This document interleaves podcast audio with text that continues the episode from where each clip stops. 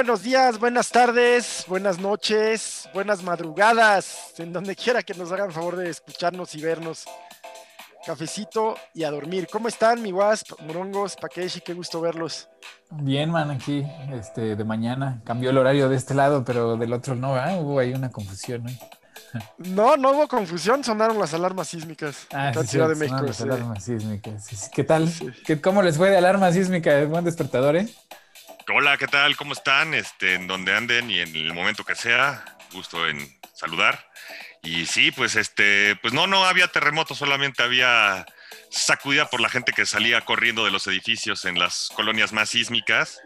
Y este, y pues muy sacudidito y muy movidón, y pues este, uno eh, despertando a sus amigos, ¿no? Acá, ¿verdad, mi Paquito? Sí, era ju- buen, día a todos. Justamente lo que iba a decir, ¿no? Pues uno, no, no. Digo, la, la- ayer sí la escuchó, sí se sintió algo. eh, la hoy en la mañana, la verdad es que uno estaba todavía eh, dormido, sin idea de qué estaba pasando, y de repente, pues Ricaño muy atentamente nos despertó a todos, ¿no? Pues, digo, pa- ¡Blanda! preocup- preocupándose por, por porque estuviéramos bien, ¿no? Que, que estuviéramos bien. Sí, gracias. Todos los que hacemos cafecito de dormir. Exacto, sí, sí, sí. Gracias Oh, por tu liderazgo. Por cierto, Ricardo. 4 de la Sí, mañana man. de Héctor, hora de Portland. ¡Oh, perdón! Está bien. ¿Qué? ¿Qué? Ups. Uh, ¿Qué pasó? Mi teléfono luego hace sonidos extraños. Pues eh, ya aquí en México se acercan las elecciones, han pasado muchas cosas en esta semana y yo creo que también pues Cafecito debe crecer, lo que pasa en Estados Unidos ya trasciende sus fronteras, lo que pasa en el mundo ya trasciende las fronteras de México, me refiero a temas como China, como las vacunas, como Putin, que pues ya, ya opacan cualquier cosa que podamos contar de la reforma eléctrica en México, del gobernador con cabeza de vaca, ¿no? Hay, hay ya temas que, que nos hacen ver ya como una aldea, pero como una aldea global, ¿no? Ahora sí. Pues sí, no, pues llegó, ya se- Biden llegó a batear la puerta, ¿no? Eso, eso. eh, sí. El nuevo sheriff del Es que pueblo. ya llegué, sí, sí, sí, sí. exactamente, ¿no? Entonces. A- Al estilo, Putin- ¿no? Al viejo estilo. Ajá, sí, el. Putin pues ya se le acabó la cancha, ¿no? Sí, ya. De, ya de se eso queremos platicar contigo. Sí. ¿Crees de veras? ¿De, de veras? ¿Cree? Pues como que le ¿A queda- quién o a qué? Bueno, no sé, pues yo pregunto, yo pregunto. O sea, mira, lo, que hizo Rusia lo puede hacer Estados Unidos de igual manera a Rusia. O sea, Rusia no, lo, no había sentido la, la, la respuesta, pues porque no había respuesta, ¿no? O sea, Trump se puso de perrito porque pues no sabemos qué le deba, ¿no? O sea, ahí hay, hay un tema que todavía no se esclarece bien, hasta, hasta dónde ten- tenía él o tiene negocios con, con este, la oligarquía rusa y quién sabe pues, qué le daba a los oligarcas, ¿no? Pero pues es especulación todavía, ¿no? Así es. Eh, lo que sí es que no hubo respu- respuesta por la intervención en las dos elecciones, en la del 20 este, y en la del 16, pero ahora sí le está habiendo, ¿no? Entonces a la hora que Biden calculadamente, ¿no? Porque obviamente le pasan el cuestionario antes de que haga la entrevista, pues cuando le preguntan que si es asesino, él les responde que sí, porque lo es. ¿O que a alguien le queda duda de que Putin sea responsable de la muerte de varios de sus oponentes? No Sí. tengo pruebas. No tengo pruebas, pero a nadie le queda duda. no tengo, ¿No? Entonces, este, no tengo pruebas, pero tampoco este, tengo entonces, eh, Di- di- exacto. yo no tengo pruebas. y nadie tiene esas dudas. Diría nuestro presidente, Ah, no. yo tengo otros datos. Ajá. Por un lado, ¿no? Y, y entonces, pues la respuesta que le queda a Putin, pues es defenderse y, y retarlo a un debate que, pues a mí se me hace ya un, un discurso muy perdedor, ¿no? Eso de, te reto a un debate acá, pues como que, ¿por, como que, ¿por qué vamos a debatir? ¿O qué? Pues, la presidencia del Yo, mundo. yo pensé que lo iba a retar a un combate en judo. Sí, Ajá, ¿no? Algo así. La verdad es que el mundo esperaba una respuesta nuclear, Jacobo nuclear, ¿no? Sí, sí, Y, ¿no? y esa respuesta entre enigmática y, y, Ajá. y de bajo Se necesita de- uno para, para conocer a uno, ¿no? No, no, que somos espejo, ¿no? O soy espejo. Ajá, por eso, reflejo, you need one to, you need one to, to Sí, know one. Necesitas o sea, ser uno para Tienes ser que ser uno También. para conocerlo. Ajá, exacto. Y Biden dice, ah, órale, cámara, chido, gracias. Pero es que no solo es Biden, en este, bueno, más bien, perdón, no es solo Putin. El, el punto también está China. En esta misma semana se sentaron este, las primeras mesas de Ah, negociación. China, Sí, eh, sí, Estados Unidos, y tampoco les fue nada bien. Y pon tú que sí, Putin no sea el nuevo sheriff. Que Biden sí haya llegado es otra cosa, pero que ya en el tiempo en el que el payasito se puso de perro, como dijiste tú, mi querido Wasp, este eh, había otros factores que sí tomaron las riendas del mundo y que so- hoy son los principales acreedores de la mitad o más del mundo. Pues sí, pero también ya llegó Biden. Ya llegó Un país de Latinoamérica ya, le responde México no. a Estados Unidos. Sí, sí, sí. Y los demás se cuadran, vas a ver. Ah, ah, ¿Por qué? La respuesta de Europa y del mundo es ¿por qué tendrían que? Si ya hay otra persona que les da lana, que hay otra, otro- alguien más que les da vacunas, alguien más que les da este desarrollo tecnológico, ya no es el único.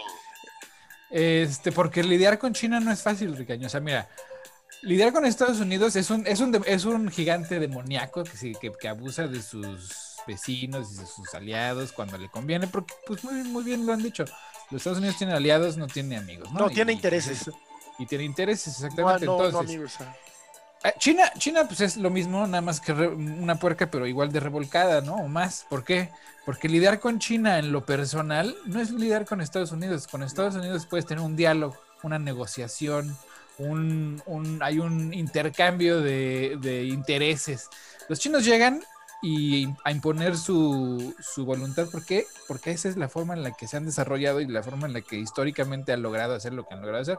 Por eso nunca han podido dominar eh, más allá de sus fronteras, porque son muy impositivos y no hay imperio que aguante este, un, sistema dictatorial este, donde no hay un beneficio mutuo, ¿no? O sea, todos estos caen, los- las dominaciones que duran más es donde hay un intercambio que no es equitativo, evidentemente, pero hay un intercambio de Pues intereses. también ese puede ser el escenario mundial, ¿no? no es, puede ser igual de opresivo y llevar tal vez eh, los contratos, digamos, con sus otros socios a que sean cumplidos tal cual ellos los exijan. Pero Eso por un lado. Y por otro lado, Sí. Espérame, perdón. Por el otro lado, China ahorita tiene una bronca porque el desarrollo chino está fundamentado en la piedra angular es el consumo gringo. El consumo gringo y las industrias gringas se están moviendo para trasladar toda sus, su manufactura a India y Latinoamérica. Eh, lo que a- los chinos ya prevén como un- un- una desaceleración de su crecimiento Sí. previsto. ¿Por qué? Pues porque a la hora de que tu mercado, único mercado es el interno, porque eso es lo que le van a hacer, los van a, los van a empezar a bloquear de manera que le van a decir a Latinoamérica, yo te mando mi producción a ti, pero no le compres a ellos. Y le van a decir a India que pues es un mercado gigantesco, lo mismo. No, yo te compro a ti, pero no les mandes a ellos. Entonces, ¿qué? ¿Los chinos van a re- depender del mercado ruso y del asiático? Pues no es, no es un mercado tan sabroso como sería el del europeo, cual sí se el están beneficiando. Japón ya estadounidense. firmó el tratado con China. eh, Sí, pero Japón Pero China Japón ya firmó un tratado con China. va, y Japón ya se está dando cuenta que tiene la necesidad de, de tener más aliados. Sí, No, con- no. No, no, el tema de Japón y, y en Asia es que es muy complejo. Por ejemplo, Co- Corea, Corea tiene un agravio que nunca va a perdonar. Las dos, las dos. O sea, Corea nación, no, no Corea es. Las, las dos Coreas tienen un agravio por ahí. China no, China también. No, no. sí, claro. Es decir, lo poco que puedan lograr Japón y China es, es respetarse mutuamente en tanto mantengan un equilibrio que, los, que los estadounidenses apoyen. Exacto. Y los estadounidenses ah, acaban de, de- de- de liberar un presupuesto de 4 billones extras para, para, para desarrollar bases eh, permanentes en, en Asia por, para que el tiempo de reacción en caso de que China decida atacar cualquiera de sus eh, intereses, ¿no? La respuesta inmediata, no sea de 72 horas.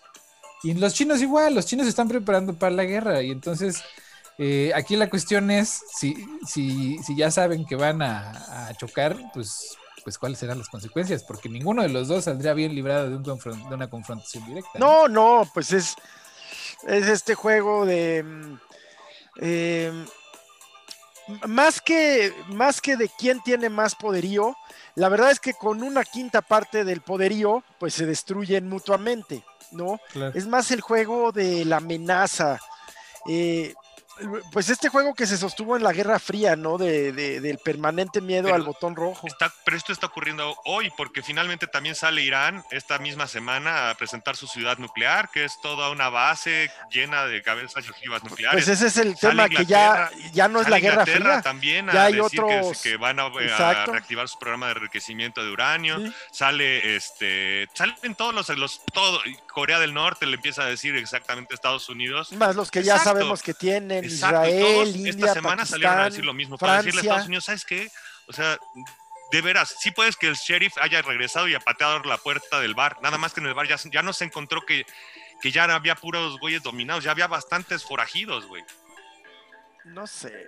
No, no creo. Es, es, es que Bueno, a no creo veces que es te una- imagines el tamaño, el tamaño del, del, ajá, el tamaño del monstruo, Ricaño. O sea, Ah, cuando sí ves se lo pasar los trenes militares aquí, ¿no? Sí dices, no, no mames. O sea, deja tú, deja tú que, te- que ganen la guerra en, en cualquier lugar donde vayan, deja tú que no ganan, pero lo destrozan. O sea, no dejan piedra sobre piedra, cabrón.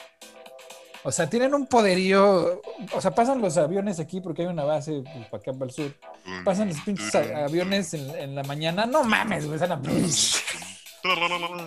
Sí, no, no, no, no, no. O sea, confrontar a Estados Unidos no es así como. Sí, o sea, ya no es que se vayan a empezar y que sea fácil, ¿no? Pero, y tampoco creo que vayan a llegar chinitos a invadir este directamente en Los Ángeles o a Nueva York, ¿no? O sea, pero los, las guerras van a ser comerciales y van a seguir y, y, pues bueno, ¿quién es el principal consumidor de China? Pues los gringos. Pues es lo que te digo, de ahí no, no, no, no veo cómo.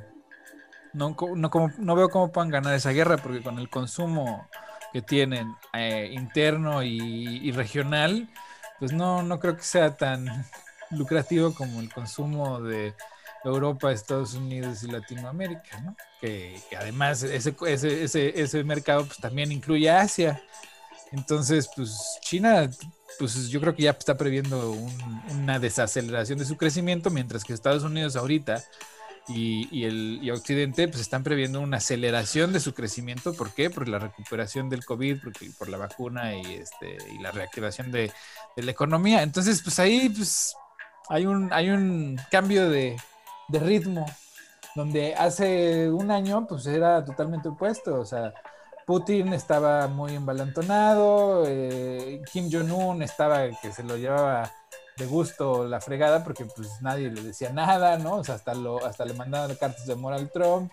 Este, Kim Jong-un, digo, perdón, este, Xi Jinping pues estaba pues con carta libre, podía hacer lo que quisiera mientras mientras Trump lo estuviera amenazando, pues tenía un enemigo perfecto, porque pues las consecuencias no existían, eran puras amenazas, ¿no? O sea, más allá de la guerra comercial, que pues realmente la guerra comercial afectó al consumidor eh, gringo más que al productor chino, pues porque pues igual, o sea, lo compras más caro, pero igual sí compra, ¿no?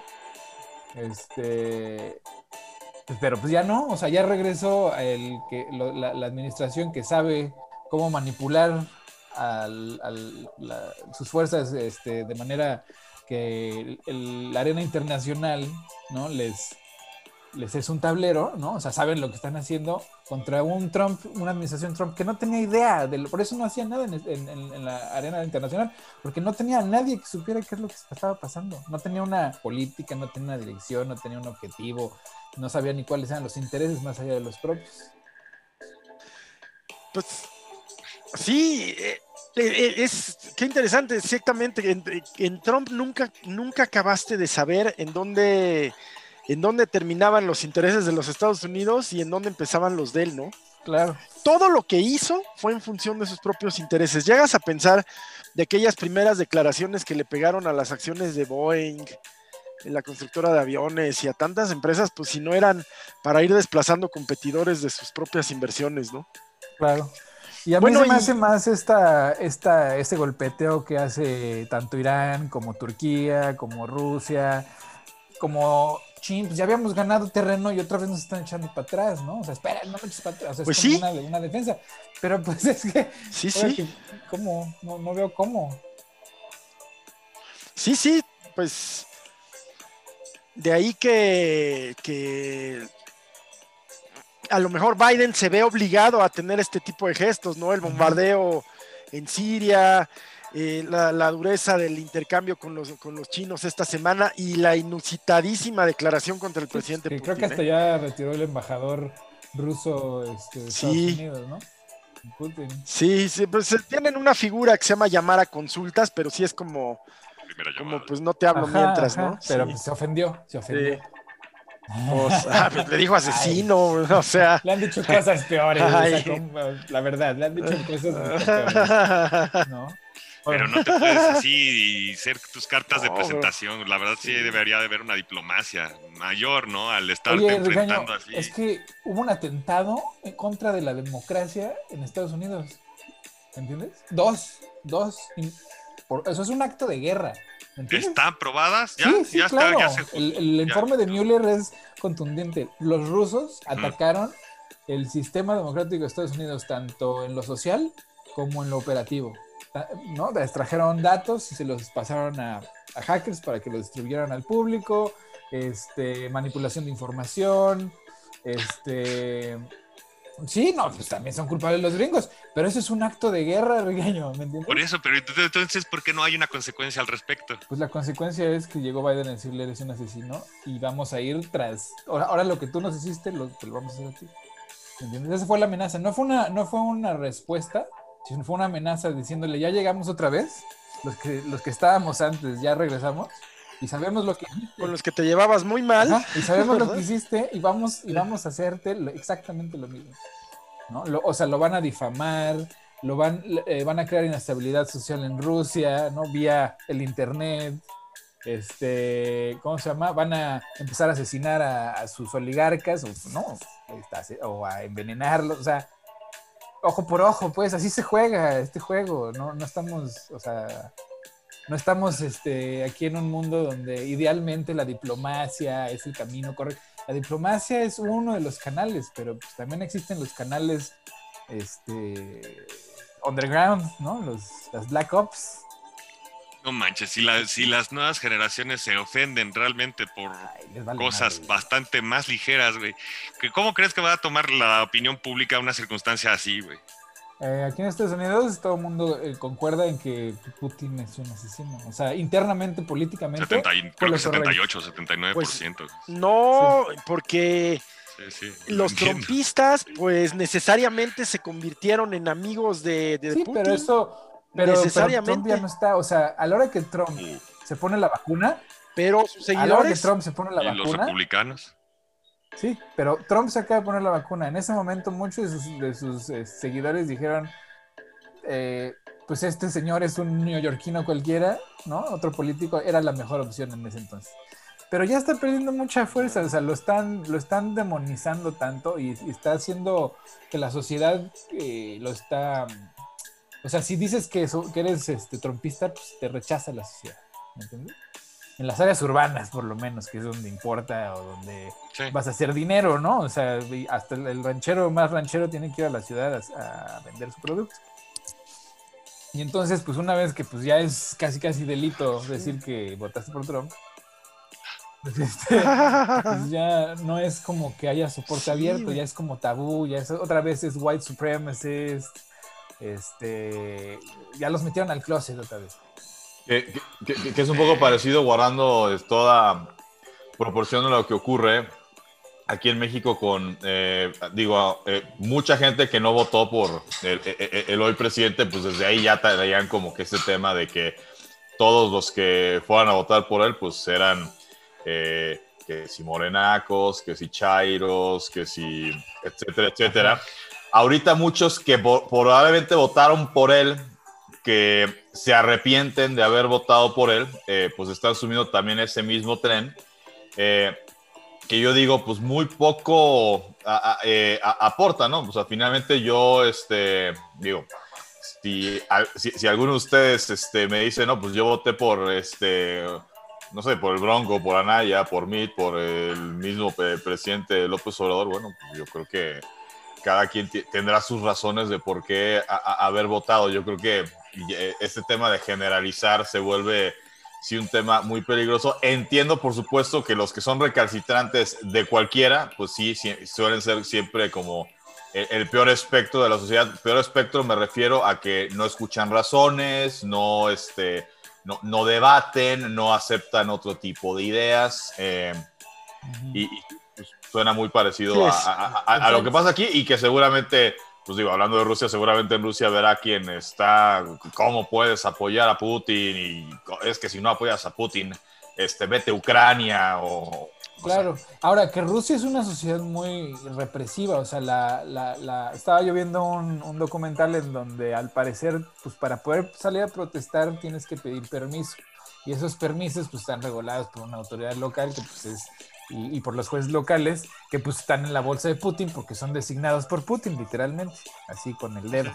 Entonces, este, pues casi, casi pues, es, ilegal protestar, punto, ¿no?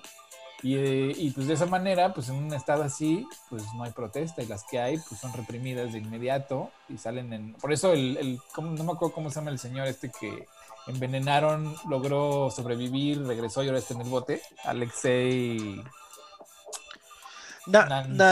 eh, Alexei bueno, ahorita vemos. Este, o sea, a pesar. Que lo tienen en una prisión espantosa. y, a pesar de que es oposición, el señor es Navalny. Navalny, perdón. A pesar de que es oposición, el señor es medio fascista o tiene, tiene vínculos con, áreas, con sectores del fascismo ruso, ¿no? O sea, Rusia es un lugar así muy, muy, heavy metal. Sí, muy. Mira pues, pues es, un, es un mundo completamente distinto. Es un mundo que, bajo nuestros lentes, bajo nuestra, nuestra visión, pues es exótico y raro, como debe resultarles a ellos el nuestro, ¿no? Sí, no, y, digo, la interacción que yo he tenido con gente de ese país es, es, extraña, hasta llega a ser incómoda, porque al parecer, y esto es dicho por ellos, sonreír es eh, muestra de debilidad, ¿no? Y, y genera desconfianza. Mientras que en este lado del mundo, pues para, para, para tú crear un, una, o, cortar la tensión, ¿no? O, para, para, ser empático, pues sonríe uno mucho, ¿no? Cuando conoce a alguien. Lo que a ellos les genera mucha desconfianza, ¿no? Entonces genera un, un ambiente en donde uno trata de ser amable y ellos lo toman como algo negativo, lo que genera que ellos respondan de manera agresiva, ¿no? Y entonces hay una desconexión total en la comunicación donde uno, uno de los dos tiene que entender que pues, el otro no está entendiendo, ¿no? Pero sí es una realidad extraña, pues.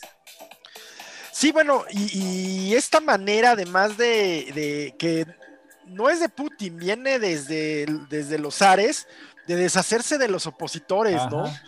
Eh, envenenándolos, porque tiene un, tiene un propósito, o sea, no se trata de deshacerse de él, se trata de deshacerse de él con dolor y, a la vista de todos, ¿no? Exactamente.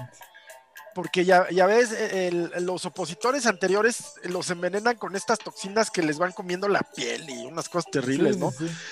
Al anterior lo envenenaron a él y a su hija en, en Londres. Sí, no, y valiéndoles gorro, ¿no? Donde estén, o sea. Donde estén, Londres, a ver, no, no es este.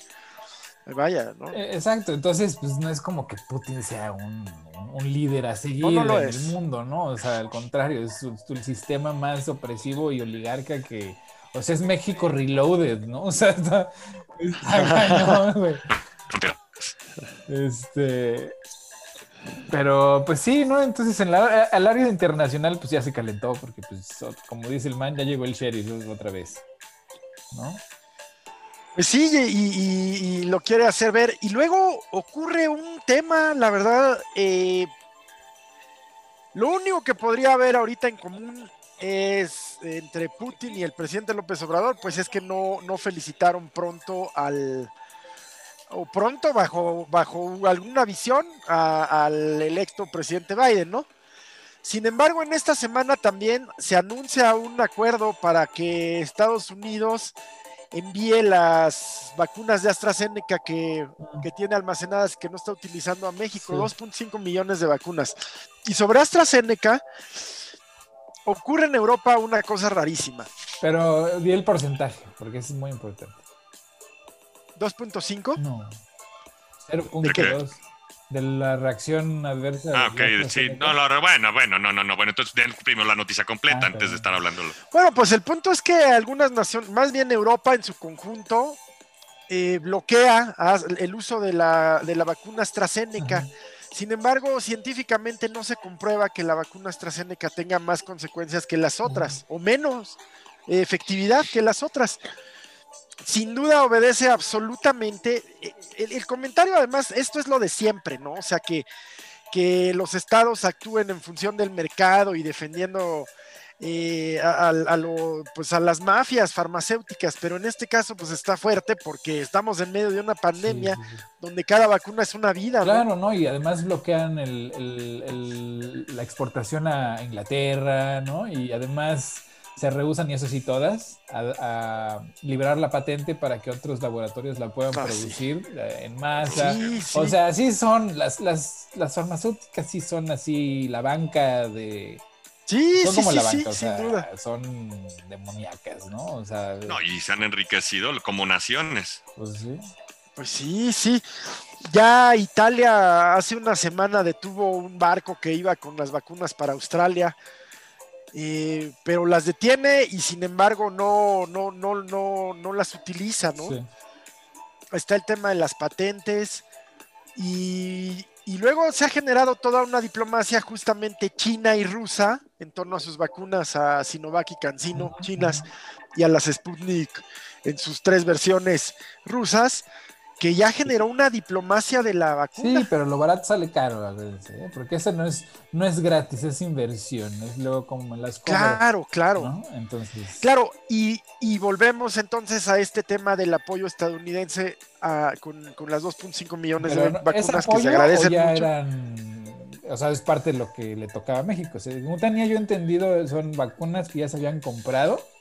Estados Unidos Bueno, no las más que comprarse, están dentro del, del esquema este de colaboración de, de COVAX, que es como una canasta en donde los países van poniendo las vacunas que tienen a disposición. Entiendo que es así, pero pues habremos de enterarnos mejor. Pero el caso es que, bueno, pues viene esto como sea, que ayuda mucho, pero también mientras Rusia y China están inundando de vacunas Sí. eh, Latinoamérica sí, sí. y África. Sí, ¿no? sí, y digo, China lleva haciendo esto ya más de una década donde financia carreteras, financia gobiernos, sí, financia- infraestructura. que pues otra vez, o sea, los financia con dólares porque pues le sobran, ¿no? Los, los, por lo menos los, los vales, los pagarés, ah, los financia con esos pagarés, pero luego se los cobra en, la, en su moneda, ¿no? Entonces, pues también es así medio gandalla la onda. No, sí, nadie dice que China sea buena gente, pero que es, es otro actor hoy, sí.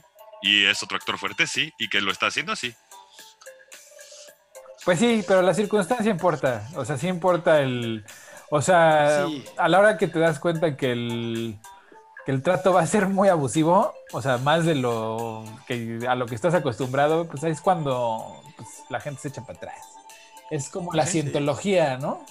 La cientología está, está bien interesante, pero bueno, un, un aspecto interesante. chistoso de últimas fechas es que a pesar de que en algún punto tuvo un auge brutal y había miles, cientos de miles de personas inscritas y la fregada, ahorita hay como 30 mil, o sea, ni un gimnasio, güey.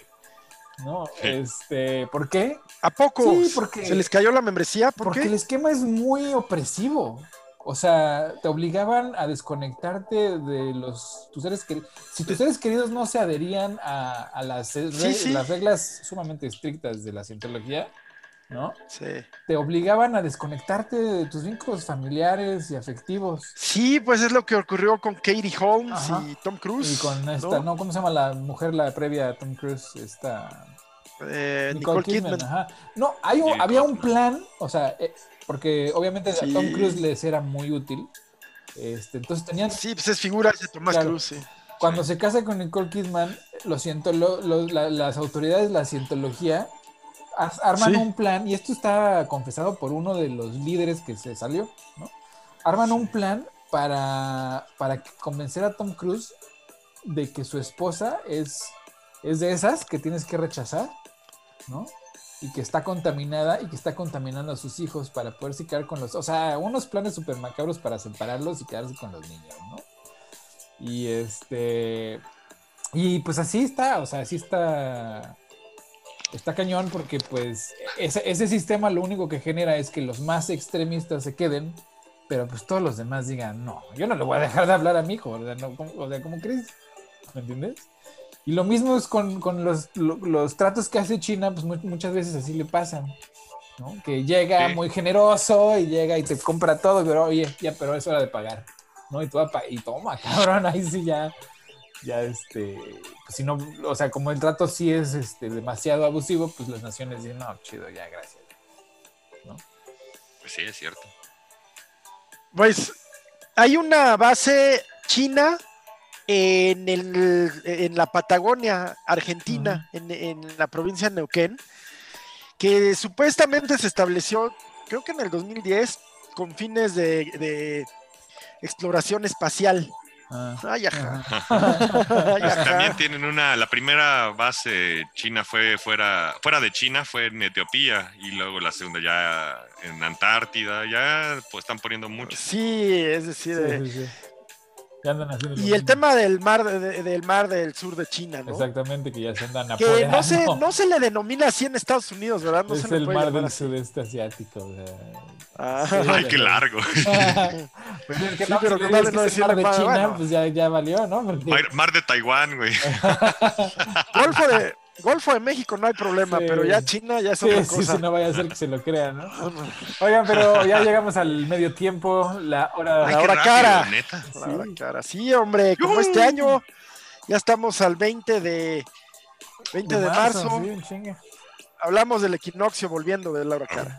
Pues eh, listos para hablar precisamente de tema deportivo. Eh, pues en este mes que ya mencionamos la semana anterior, ¿no? Marzo, que conmemora, eh, además el 8 de marzo, el Día Internacional de la Mujer, eh, la lucha internacional de todas las mujeres, esta lucha social, pues en pleno mes de la mujer se dio un hecho bochornoso en México eh, que tiene que ver con eh, deporte y más eh, también con el periodismo deportivo.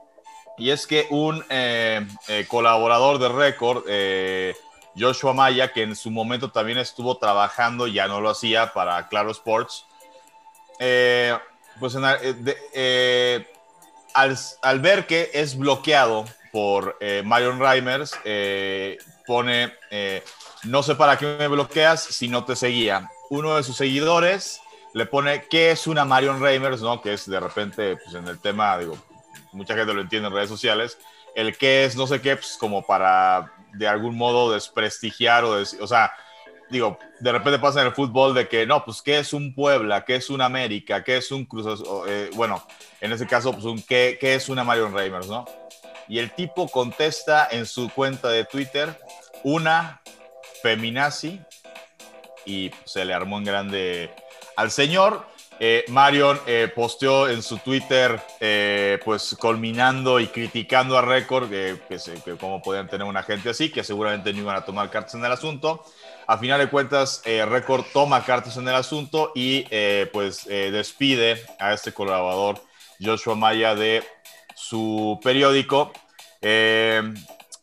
Entre que se daba esta decisión y demás, eh, pues muchos de los seguidores de él apoyaban el tema como es que sí es feminazi y sacaban eh, de, de repente alguna imagen de Marion participando en una de las marchas de- del orgullo LGBTT y no sé cuántas te son, este, ofrezco una disculpa. De eh, la donde tiene la alfabeto. donde tiene una playera, donde tiene una playera, ella, ella pues una playera que dice feminazi, ¿no? Entonces, eh, pues como diciendo, pues es que ella misma, o sea, se asume como feminazi, pues entonces, eh, pues ahora, ¿por qué, por qué se ofende, no? Eh, agarran por ahí otro extracto de un, de un texto que, de- que alguna vez ella compartió de quién soy y para algunos soy, y empieza a decir, para algunos soy periodista, para, para otros soy cronista, para otros soy, o sea, y empieza a poner varias cosas y para algunos soy feminazi. Entonces también de ahí se, se agarraron para decir, es que ahí lo está diciendo. No, o sea, ella lo que está diciendo es, o sea, es como si yo les digo, no, pues para ustedes a lo mejor puedo ser buena onda, mala onda, este, culto, inculto, o sea, no es que yo diga que soy una u otra, es, ella está como haciendo este, esta reflexión de, pues para algunos me, me describen así, asado, tal, pero eh, no la parte en la que ella se describiera y se definiera así. Eh, aquí el tema es, este, digo, para tratar de explicarlo con palitos y manzanas, eh, y Héctor lo, lo, entiendes tú mejor que vives allá en Estados Unidos. En Estados Unidos, los ciudadanos eh, de, de, de, raza negra, eh, entre ellos se dicen, what's up, my, what's up, nigger, what's up, my nigger. O sea, tienen como que ese tema de decirse entre ellos, ¿qué pasó, negro? ¿Qué pasó? ¿Quién es mi negro? O sea, entre, entre, ellos hablan así, tienen como que esta jerga de hablarse así entre ellos.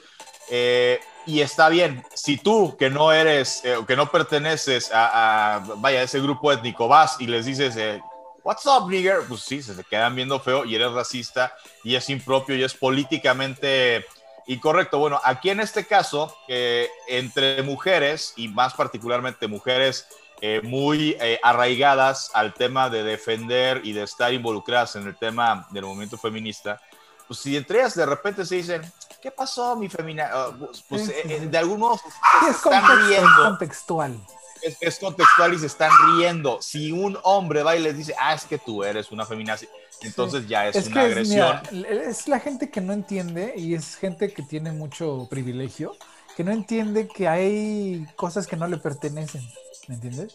O sea, decirle a una mujer feminazi desde una perspectiva más masculina está fuera de lugar. ¿Por qué? Porque yo no soy mujer, ¿no? Y no me llevo con ellas, no son mis amigas, ¿no? O sea, ese grupo al que le estoy diciendo. Estoy fuera de contexto. Si una amiga le dice a otra, ay, pinche feminazi, güey. Bueno, están en el contexto de amigas de confianza y que saben que están haciendo burla de ese, ese concepto, ¿no? Pero el contexto lo permite. Y, la gente que tiene este ultra ego, que se cree dueño de todo y de todos, ¿no? También se cree dueño de esos conceptos y los usan libremente como para, ¿no? Este, no sé, o sea, no sé para qué lo hacen, pero sí, está mal, está muy mal hecho. Bueno, hay que tomar en cuenta también que este hombre, este, Maya, Maya, este Paco. Ajá, yo Maya, sí. Es decir, eso le da un contexto distinto a lo que, a lo que, a, decirle feminazi a alguien, ¿no? Claro. Eh, todavía peor. Sí, sí, sí, sí, eh, porque es algo que ahora ya reprueba la propia, la propia comunidad judía, ¿no? Claro. Sí, no, bueno, lamentabilísimo, sí, sin duda. Bueno, yo no conocía a ninguno de los dos antes de esto, la verdad, ¿eh? Bueno, eh, Marion, pues este fue de las, una de las que tuvimos en el frente a frente sobre el fútbol. Ah femenil, narra eh, la Bundesliga, narra los partidos de la Liga MX femenil, narra la Champions también. Ah. Eh, bueno, narrar como tal, narra la Liga MX femenil en Bundesliga y en eh, Champions está como, como comentarista, ¿no? el tema de Joshua Maya, que, que, es un poco regresándonos antes del, tema que salía esto del bloqueo y luego lo de feminazi y demás, él critica el trabajo de Marion, vaya. El tema es, si criticas el trabajo de, no, pues es que no narra bien, o no se informa bien, o su estilo es parco, vaya, son, ese es emitir una, una crítica que es lo mismo si lo haces con ella o si se la haces a un Perro Bermúdez, o a un Cristian Martinoli, o a un Toño de Valdés, etcétera, etcétera.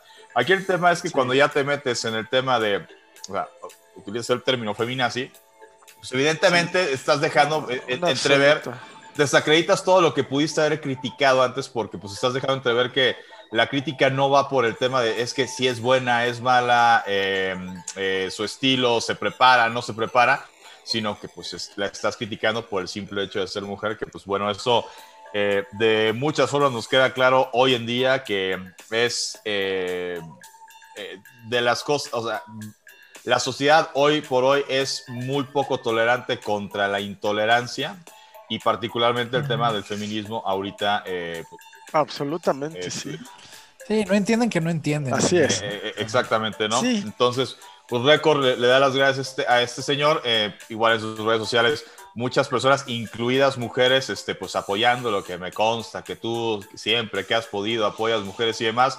Digo, seguramente no, no, no, no conozco a Joshua Maya, no, tampoco creo que se le pueda juzgar eh, o se le pueda tachar como su calidad como ser humano por este eh, garrafal error que comete, pero pues, es un garrafal error y que pues, seguramente tendrá que, tendrá que aprender y enderezar el camino en ese sentido. Eh, mira, finalmente uno, uno, para sus adentros, uno puede pensar, le puede gustar, no gustar, tolerar, no tolerar, lo, que tú quieras, ¿no?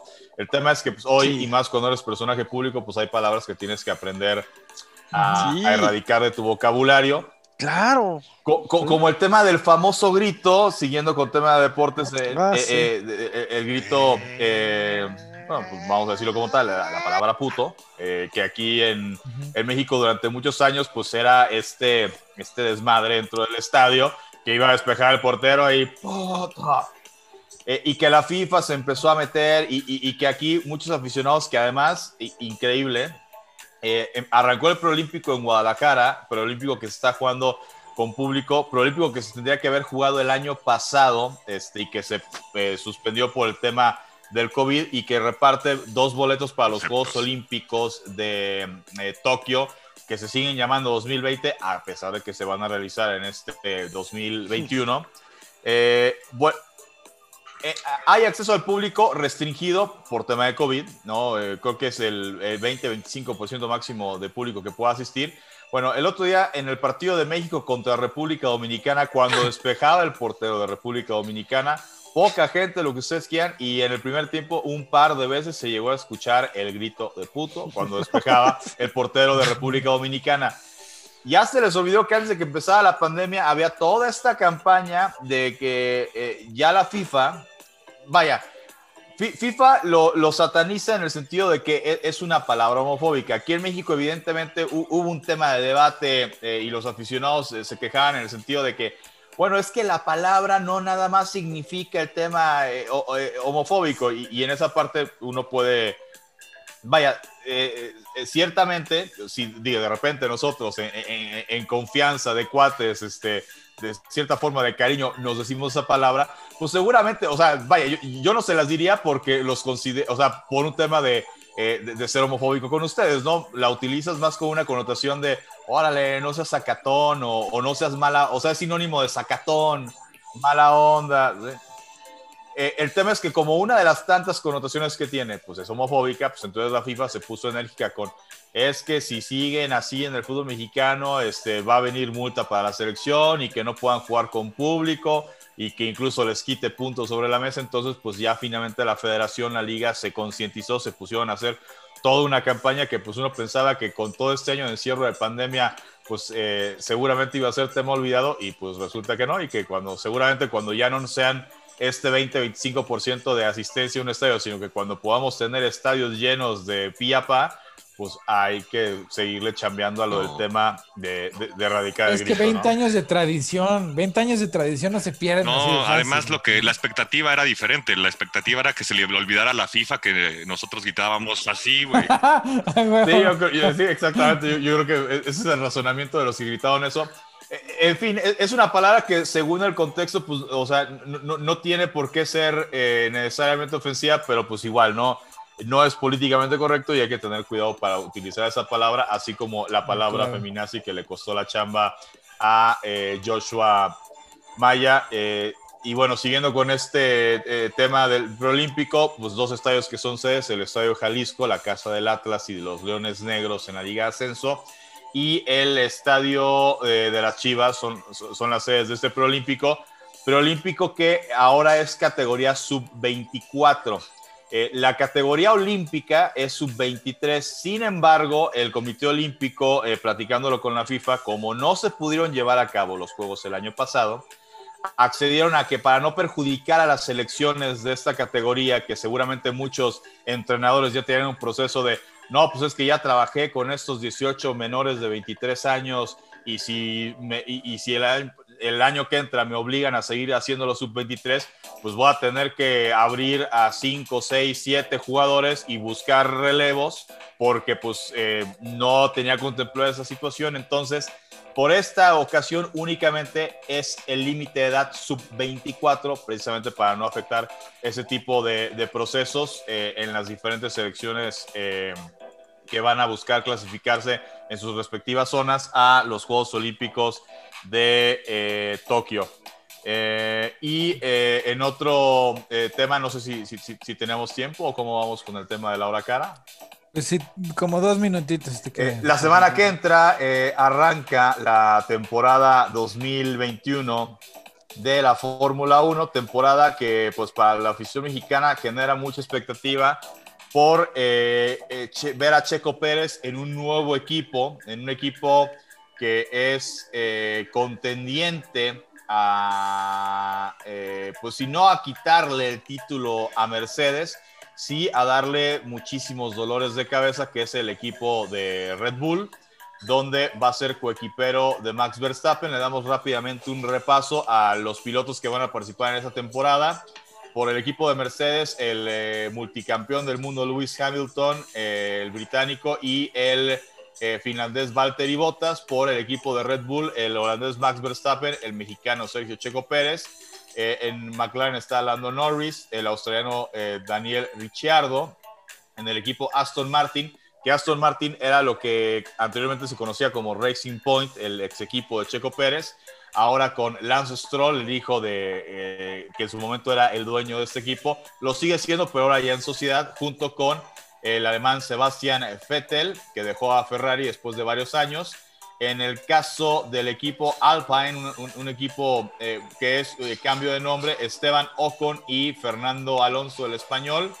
Eh, por Ferrari, el eh, de monegasco Charles Leclerc y el español Carlos Sainz. Eh, por Alfa Tauri, Alfa Tauri viene siendo como el equipo B de, de- de- de Red Bull, antes se conocía como Toro Rosso. Eh, Kimi Raikkonen y Antonio Giovan- eh, Giovanazzi. Eh, por el equipo de Haas, Mick Schumacher, el hijo de Michael Schumacher, el hijo de la leyenda del multicampeón de Fórmula 1, que sigue pues, en, este coma del que pues, esperamos, digo, no nada más por el tema afición al automovilismo, sino en general al deporte y en general pues, de- del desearle un bien a un ser humano. Ojalá que despierte eh, Schumacher, le daría muchísimo gusto seguramente despertar y encontrarse con que su hijo está siguiendo sus pasos en, en Fórmula 1 junto con eh, Nikita Mazepin y el equipo de Williams con George Russell y Nicolás Latifi. Eh, la próxima semana se corre la primera fecha que es el Gran Premio de Bahrein. Será la primera carrera y pues habrá que ver cómo le va a Checo Pérez que eh, recientemente en pruebas que se han hecho que son eh, pues ensayos pretemporadas pero pues se miden el tema de las vueltas rápidas de los equipos, qué tan eh, rápidos están los carros y demás pues hubo un día que Checo Pérez fue la vuelta más rápida de todo el circuito, entonces eh, por lo menos antes de que arranque la temporada, pues ilusiona o da para pensar que va a ser una buena temporada para el piloto mexicano. Ojalá sea la mejor temporada eh, de, su carrera como piloto de Fórmula 1, pero pues finalmente es como en cualquier deporte en general, la pretemporada sí te pueden marcar indicios, pero no necesariamente tiene que ser regla de que así van a estar las cosas, ¿no? Eh, pasa de repente en grandes ligas que a lo mejor Dodgers, Yankees no anden también en pretemporada y ya en la temporada hace una cosa diferente.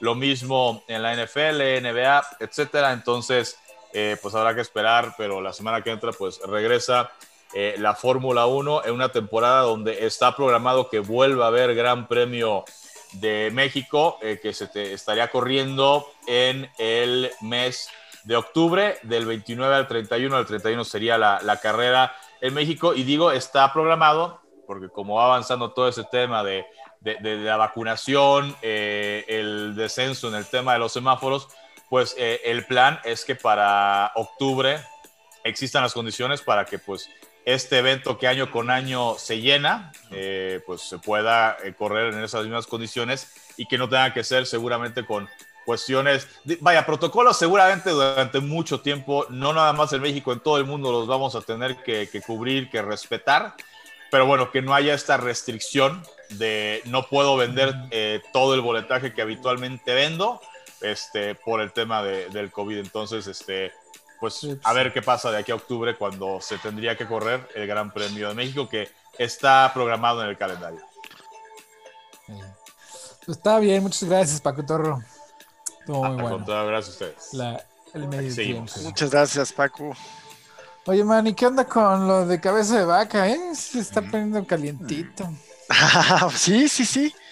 Sí, pues ayer eh, se, da la primera comparecencia o audiencia de, del juicio político que este busca retirarle el fuero. No más que la verdad es que lo veo muy difícil desde el punto de vista legal, porque la Constitución establece que de aquí, de la Cámara de Diputados, si deciden que sí hay elementos para quitarle el fuero, tiene que ir al Senado. En el Senado no le alcanza la mayoría. Pon tú que le alcanzara. El gobernador modificó su constitución local porque la constitución federal dice que la última palabra la tiene el Congreso local, entonces allá el, el, el gobernador tiene mayoría panista, modificó su constitución para que sea su propio Congreso quien lo desafore o no. Entonces ve difícil, pero no deja de ser un circo mediático eh, que, que, bueno, pues sí, no deja de beneficiar al presidente y a Morena. Y sobre todo el pan que casi ya ni existe. ¿no? Pues eh, sí, más allá de eso, y además eh, le, le, pega a una de, de, las pocas figuras que tiene, que hubiera tenido el panismo ahorita, figuras visibles, figuras mediáticas, ¿no? Sí, sí, porque como decíamos hace rato, la Naya ya anda con, el, con las caguamas, no, o sea. Por favor, con las caguamas, no. Me da coraje, me da coraje tanta hay... pobreza. sí, sí, sí, también hay. Sí, pero no hay, hay, por favor. El jefe Madero. Oye, y el, no, el jefe Madero anda, ya se no, perdió no, un poco el jefe. Oye, y el, y el, oye, el pleito, y el pleito del ejecutivo con el judicial. Híjole. Bueno, ¿eh?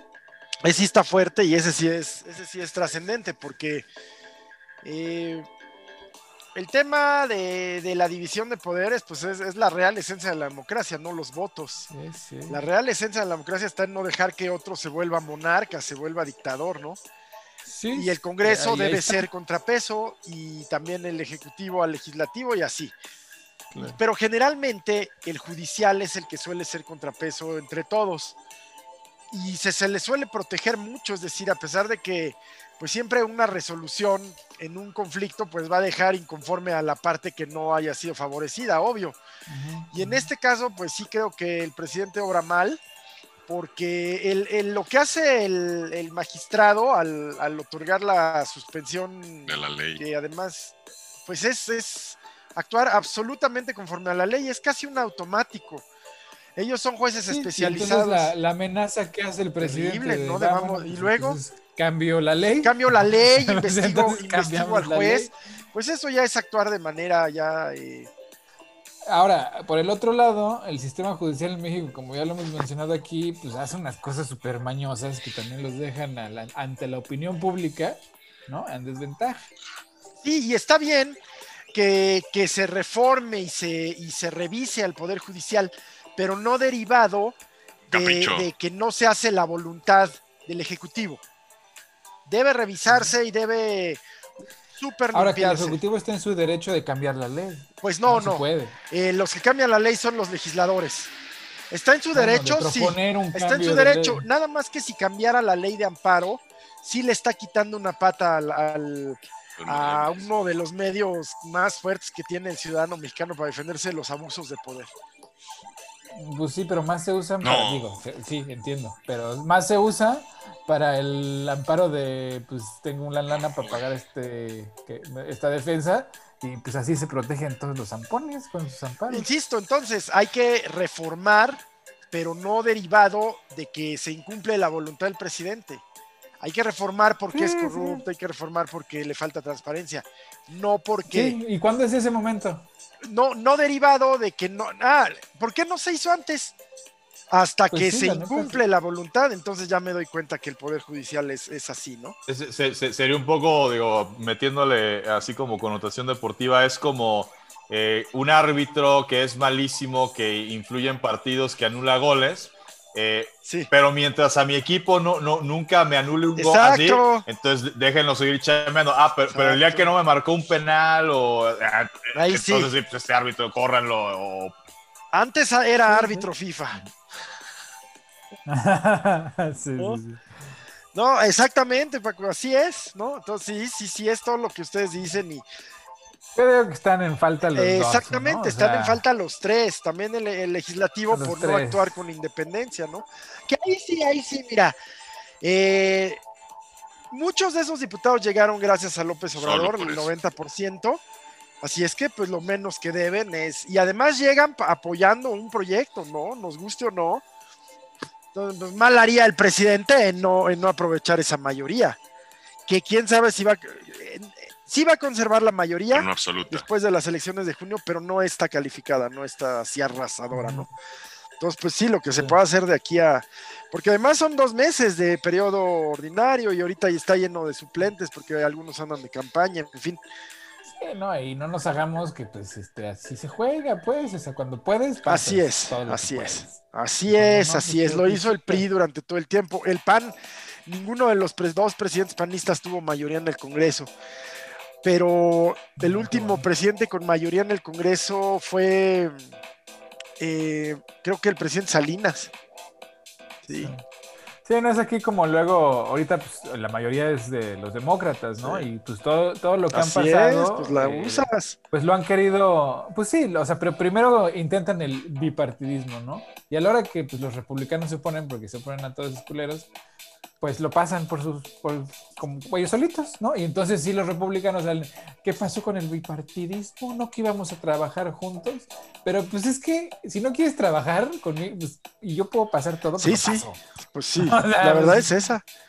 Para eso se usa. republicanos muy ¿no? Para eso se usa, Claro. ¿no? Eh. Pues en esto se trata de obtener resultados y de ganar, y pues ni modo. Pero el poder, pero sí requieres un árbitro, ¿no? Que no permita también que, que te vuelvas un absoluto dictador, un monarca absoluto, ¿no? Exacto, y el, el árbitro en, la, en, en México, pues sí está bien cargado. Sí, es como dice Paquesh, y creo que ese güey está peor que, ¿cómo se llamaba uno que, pare- que se parecía este al a, a Draculita? Ah, Chiqui Drácula. Carlitos Espejel. al Carlos Espejel. Sí. Al Carlitos Espejel. Sí es cierto, se parece al pinche Carlitos Espejel. Un árbitro bien malo. Ya, ya, el- Así le decía, ¿No ¿no? acuerdan? Chiqui Drácula. Chiqui- ah, Ma- Marco Rodríguez. Marco. Digo, digo y, y- y fue, y, y fue mundialista y pitó muchas finales, de- pero sí, sí, siempre muy polémico. Digo, gente que sabe de arbitraje me dicen que, que sí, que sí es buen árbitro. Este, no sé, no sé, a lo mejor uno viéndolo como aficionado, este, yo sí, eh, o sea, no, no, no, no, no, no caía bien, eh, era, era polémico, habían veces que, pues en un partido que estaba fluyendo con naturalidad de la nada, de repente, pum, una roja, pum, o sea, sí, Sí, era más polémico que el tirantes. protago- protagónico y se, y se supone que los árbitros pues son jueces, ¿no? Los jueces no deberían de Sí, ser claro. protagónicos, ¿no? Debe simplemente ejecutar pues lo que su trabajo indica, ¿no? Pues la, la- la ley, la justicia, ¿no? Sí, sí, y así en, en México, la neta, la justicia tiene precio, es bien todo- capitalista. en muchos Fíjate lados. que en todos lados, güey, en todos lados. Me- o sea, sí, pero no es. Mira, la, la- la- la percepción es realidad, ¿no? Entonces, sí, aquí- en Estados Unidos y en Europa, si tienes un chingo de lana, pues sí te libras de todas. Casi- bueno, no, no de todas, Sí. de muchas. ¿no? En México te libras de todas, pero en Europa y Estados Unidos, pues te libras de varias. Este, con herramientas leguleyas ahí medio Sí, macabras. cuestan dinero. Pero en general no. Pero en general no. En México, la verdad, es al revés. Por lo general, con una lana, puedes tapar cualquier Sí. muerte. Así es. Eso es cierto. Entonces, es la justicia más capitalista del- de la región. Y creo que eso pues está muy mal porque eso pues deja primero al, al desposeído pues en lo despoblado porque pues nunca va a tener para pagar el, el- pues, la mordida, ¿no? Entonces acaban en el bote inocentes al por mayor, ¿no? Y eso es en, lo, en los jueces locales, así de los juzgaditos. Y te vas a los más grandes y también pues les pasan con la costumbre que tienen, ¿no? Porque van ascendiendo los Sí. cabrones. ¿no? Y entonces con la costumbre que tienen de tener manos este, de pulpo, pues como va creciendo el sapo, pues también la pedrada, Así ¿no? es. Y pues este y pues esa no es justicia, ¿no? O sea, Sí, pues, mira, lo que está ocurriendo con la, con la 4T, pues es un, una sacudida, ¿no? A instituciones y a formas y a, pues, a privilegios y relaciones que, que obviamente, pues, quien se ve, que, que- quien se ve, este, perjudicado, pues, pues reclama, ¿no? Ahora, está así como está cometiendo cosas tontísimas, ¿no? El tema del aeropuerto sigue siendo una necedad, ¿no? Sí. pues también están, están jalando. La cosa es, insisto, como siempre, en que este tema contra la corrupción se vuelve una persecución contra los opositores, porque lo único que hacen es, es sustituir a esas cabezas de corrupción. Sí, sí. Pues sí. Sí. Y este, pero bueno, pues ojalá, ojalá por lo menos de esta sacudida algo bueno salga, ¿no? A pesar, es lo que yo digo, mira, a pesar de todo, a pesar de todas las tonterías y las betarreces y las necedades, pues, o sea, no, no están robando tan en despoblado como antes, ni está, y, y hay unas reglas, bueno, hay unas nuevas propuestas de leyes y leyes que pues tienen mucho más sentido, o sea, que sí tienen un sentido de, de interés nacional. Sí, algunas sí. ¿no? O sea, que, que se les esté cobrando impuestos a los grandes empresarios de este país, pues tiene todo el sentido del mundo. ¿Por qué no lo habían hecho antes? Siendo lo más lógico del universo para obtener recursos para el Estado. Y hasta para el que quiere robar del Estado, pues hay que primero obtener esos recursos para podérselos robar, ¿no? Sí, sí, sí. Entonces, por ese lado, yo creo que pues es una buena sacudida, a pesar de que pues el señor López Obrador pues no tiene la visión, es una visión un poco este, anacrónica, pero pues por lo menos tiene una visión nacionalista y de, Y el de güey, interés. de la específico, él pues sí no, no será detectado que sea rata. Exactamente, o sea, híjole, híjole, es que de verdad hemos tenido unos ratos. Sí. Lo malo es Pero- que sí se ha detectado que del círculo cercano sí los hay. Bueno, y e históricamente, Claro. ¿no? No sé. Oye, ¿qué pasó con este tema de la hija de Mario Fabio Beltrones de los 10 millones de dólares? ¿Quién, Pues, ¿te quién lo está viendo? ¿Quién?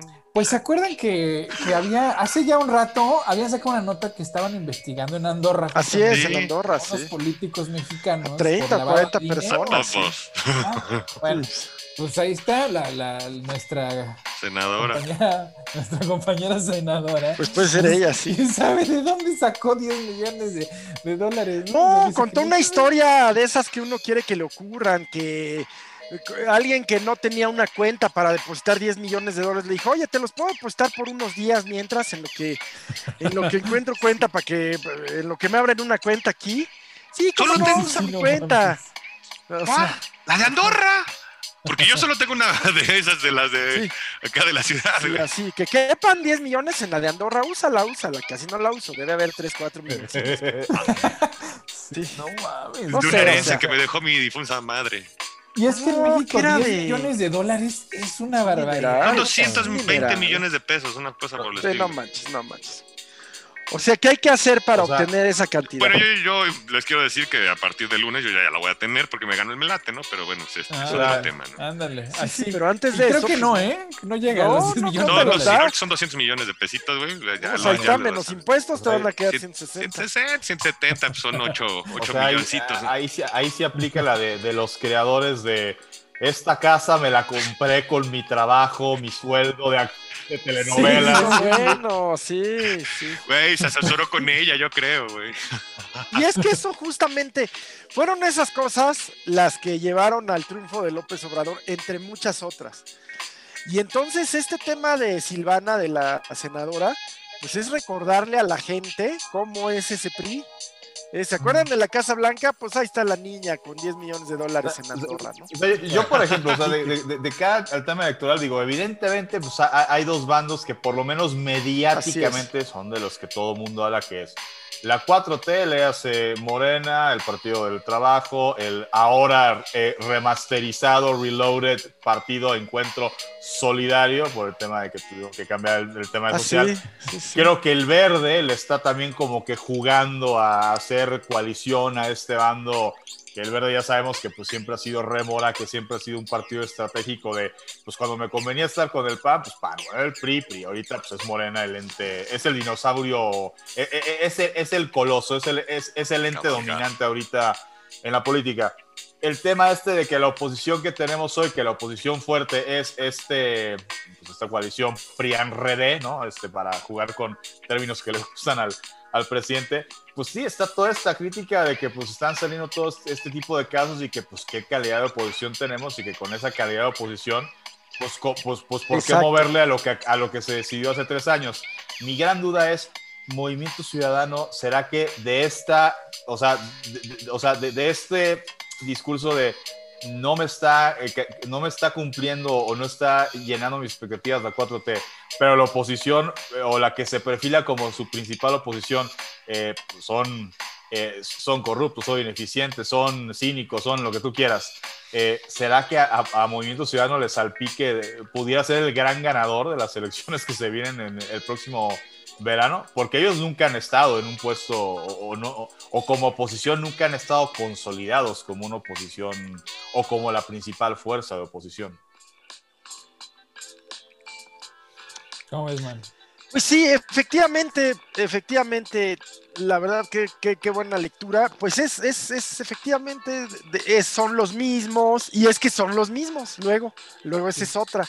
O sea, ves las listas plurinominales del PRI, del PAN, son los mismos, señalados de corrupción, señalados que llevaron al triunfo. Y, es, como dice Paco, es, ven, ven, pues ¿qué les voy a contar? Ahí está, desde Anaya, ¿te acuerdas? Movimiento Ciudadano tiene chance de salir ganón. No, el Movimiento Ciudadano hizo una apuesta muy rara en donde no se la quiso jugar con, con sus aliados que habían venido siendo PRI, PAN, PRD no se quiso tampoco sumar con Morena y su bloque, que es fundamentalmente verde y PT. Quedó en medio tratando de cachar a los que no fueran designados candidatos en sus partidos, buenos liderazgos que, que lo ayudaran a crecer. Pero yo le, hoy 20 de marzo, yo les puedo decir que Movimiento Ciudadano puede obtener uno o ningún diputado, no ganar ni un aún en Jalisco, aún en Jalisco. Órale. Sí. Pues es que Alfaro sí bueno, se confrontó con el gobierno federal y él y Jalisco es un estado complejísimo en todo sentido. Es un estado próspero, rico, conservador, pero al mismo tiempo ya inundado, invadido del narco. Este, el tema económico es complicado allá en Jalisco, ¿no? Un estado moderno, pero no. Sí, sí, sí. Es un lugar muy complicado. Unas contradicciones brutales. Sí, ándale, ándale, así se define, sí machista, pero no. Ándale, machista, pero progresista. Pues un poco lo que es México, ¿no? sí, sí, pero acentuado. Pero, acentuado, exactamente, en sus, en sus, mejores y en sus otras partes.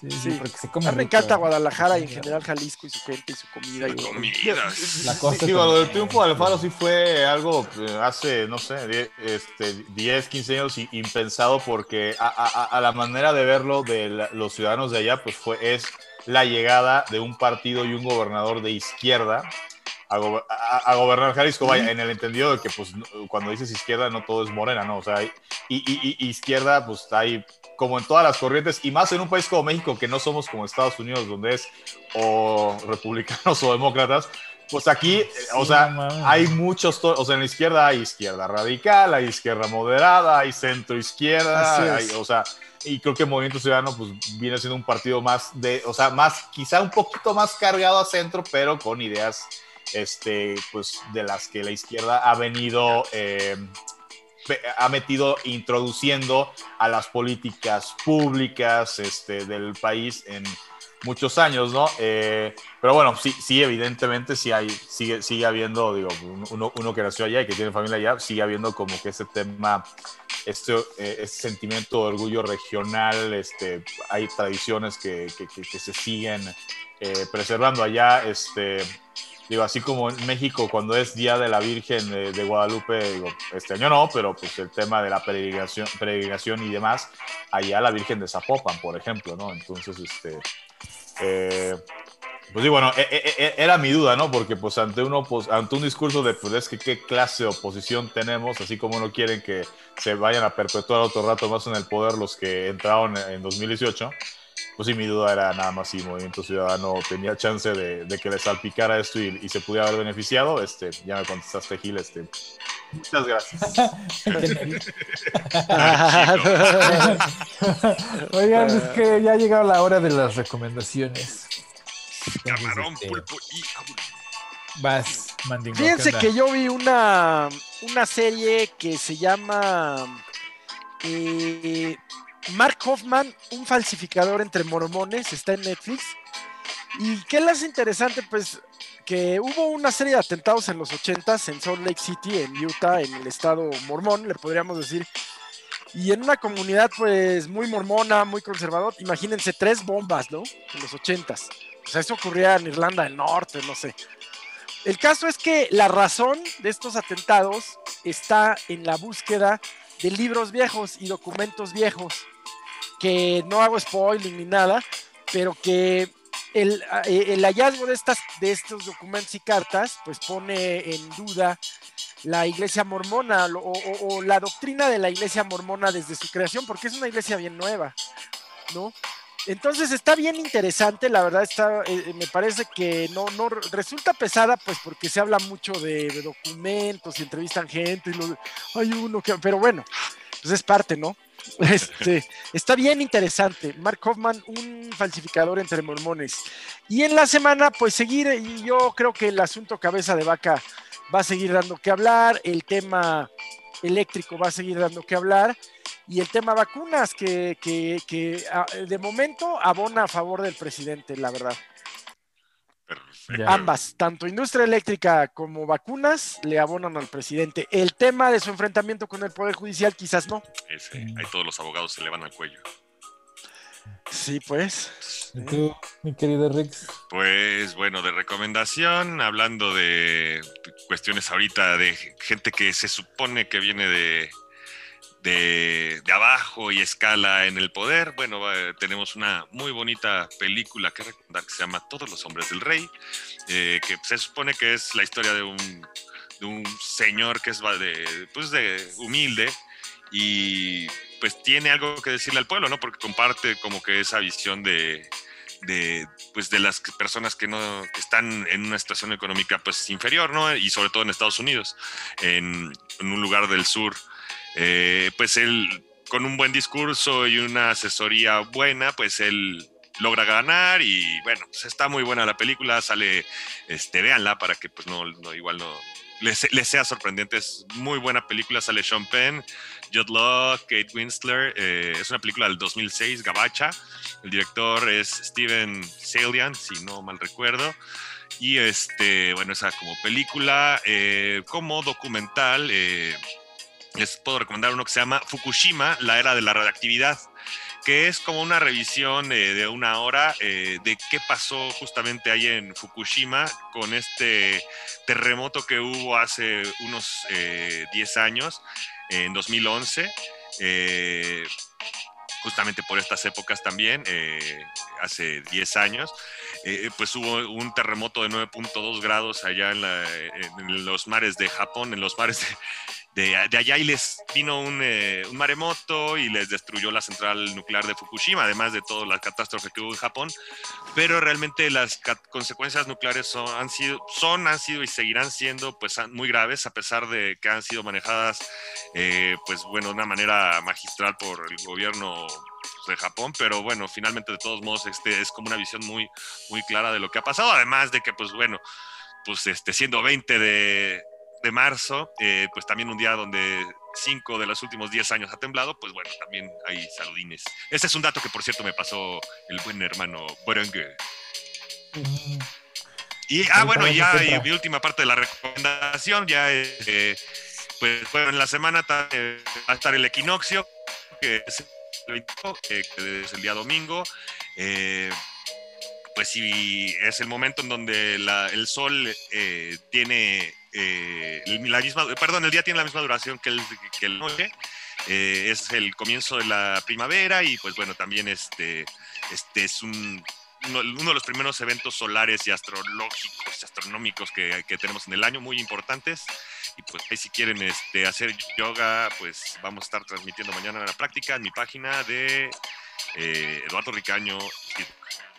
Y bueno, esas son mis recomendaciones. Package y bueno, pues yo los invito esta semana. Vamos a tener un frente a frente continuando con estas mesas temáticas. Esta vez vamos a atender al automovilismo, el arranque de la Fórmula 1. Tenemos como invitados para el próximo miércoles 24 de marzo a las 6 de la tarde por eh, Facebook Live de Voces del Deporte Mexicano a Marco Tolama, eh, que es miembro del Consejo Consultivo de Voces del Deporte Mexicano. Fue galardonado en la edición 2018 de Voces eh, del Deporte eh, expiloto eh, de automovilismo. Eh, estará también con nosotros Alfredo Domínguez Muro, quien fue reconocido en la generación 2019. Eh, Alfredo, un apasionado del deporte motor, de, muchísimos deportes, es de esos comentaristas todoterreno, pero bueno, con un conocimiento amplio de Fórmula 1, donde durante muchos años, en la época sobre todo de Imevisión, pues era parte de las transmisiones. Y Javier Trejo Garay, Javier Trejo Garay también un periodista, cronista de automovilismo con una experiencia de muchos años, eh, hombre que ustedes seguramente ven y escuchan en eh, programas de Canal 11, también del núcleo Radio 1000, eh, pues van a ser nuestros, nuestros panelistas del próximo miércoles 24 de marzo a las 6 de la tarde, hora del centro de la Ciudad de México, del centro de México, más bien. Frente a frente especial de automovilismo rumbo a la temporada 2021 de Fórmula 1. Y eh, como recomendación de película, eh, esta semana eh, les invito a que vean una que se llama The Night Clerk, que está en Netflix. en el español se llama El empleado nocturno.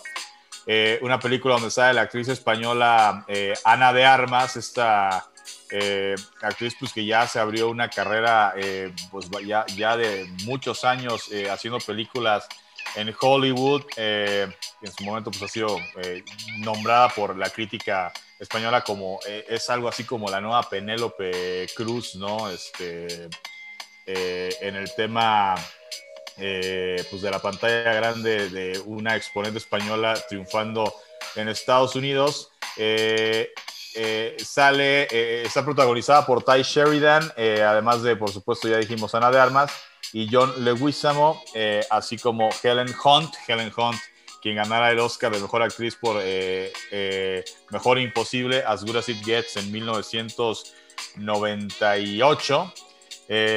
y bueno, pues el personaje principal es un es un chavo que trabaja en un hotel el turno nocturno y que tiene síndrome de Asperger. Eh, eh, claro, lo he dicho bien, síndrome Asperger. Eh, entonces, pues bueno, es interesante por el tema de, de lo complejo que es una persona con esta situación.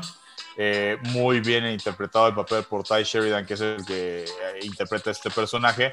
Eh, y bueno, pues la interacción con Ana de Armas eh, tiene misterio, tiene como que esta parte conmovedora, emotiva, eh, pues del personaje central. En fin, pues una, una buena recomendación para la próxima semana porque la de yo cuido, este, porque la de yo cuido de ti, pues ya la recomendamos dos veces. Este, si no la han visto, pues la, la, volvemos a recomendar, este, pero ya la recomendamos dos veces, ¿no?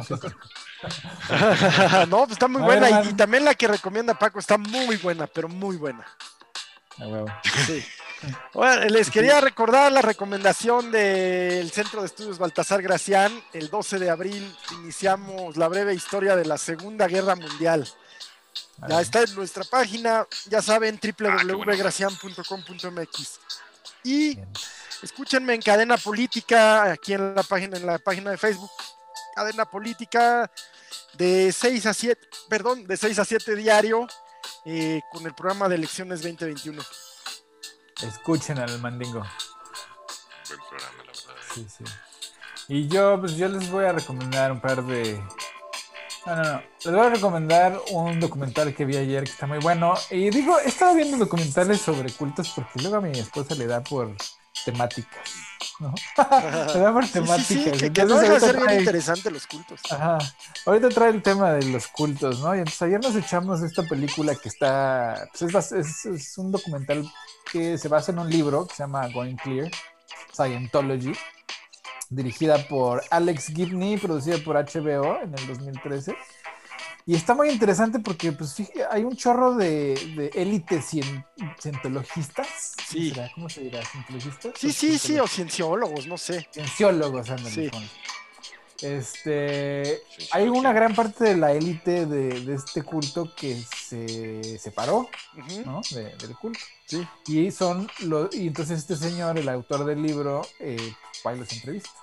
Y el documental también los entrevista a ellos, a las autoridades. Está el que era como el, el, el director de la Inquisición, cientóloga, ¿no? A ese, a ese lo entrevistan. Está el que era como el súper, eh, ves que los interrogan, ¿no? Sí. Para medirte los, los, los, extraterrestres que traes en tu, en tu, cuerpo, ¿no? Pero esos interrogatorios tienen, tienen una, un propósito bien macabro, que es sacarte información para después usarla en tu contra. Extorsionarte. ¿no? Exactamente, y es ahí donde te atoran. Y este, entonces está muy interesante porque describen al, a este culto, porque más que religión era un culto, y su batalla con la con Hacienda o con el IRS. Sí, sí. Para ser reconocidas como, como institución religiosa y poder evadir los impuestos, o bueno, no pagarlos, sí. de, de plano, ¿no? Sí, sí. Donaciones, etcétera, etcétera.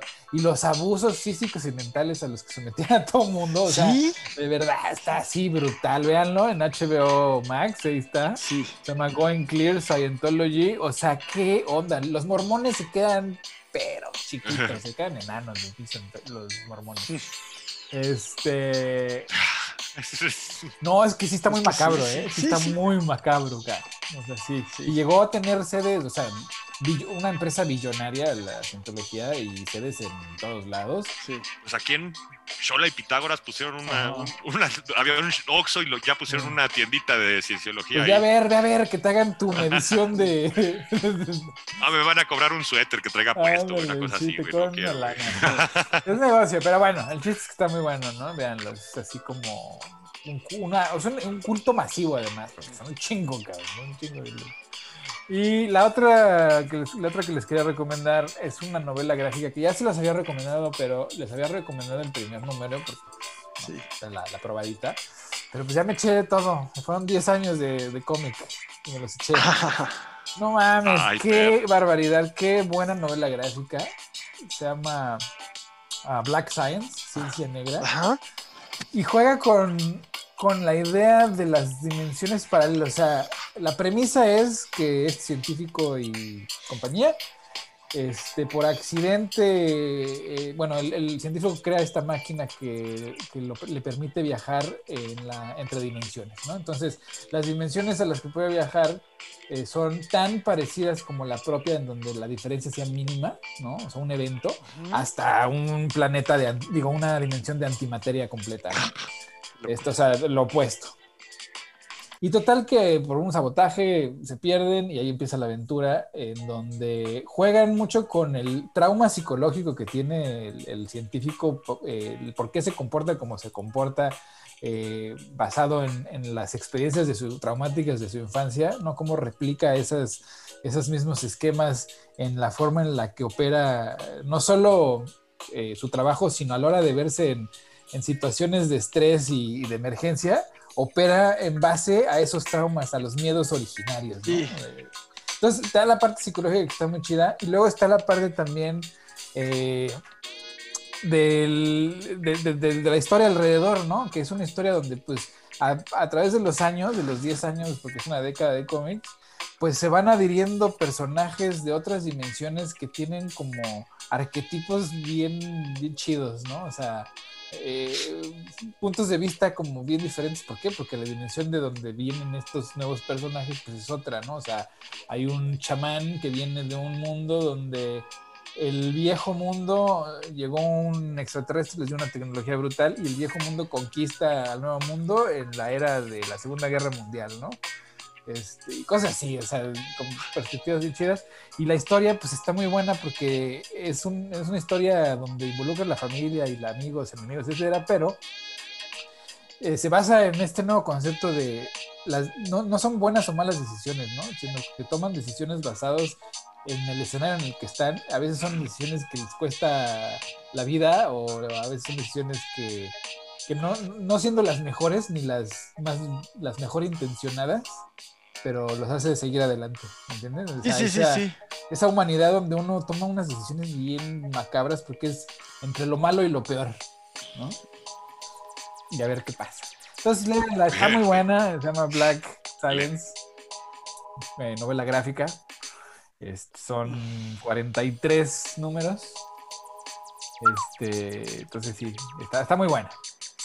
Y ya con eso pues, cerramos el cafecito, ya se nos acabó el tiempo. Oh, Muchas gracias otra vez por, por escucharnos y compártenos, denle like en la página de Facebook, ahí síganos también, pues hay mucha información que les ponemos ahí para que se entretengan.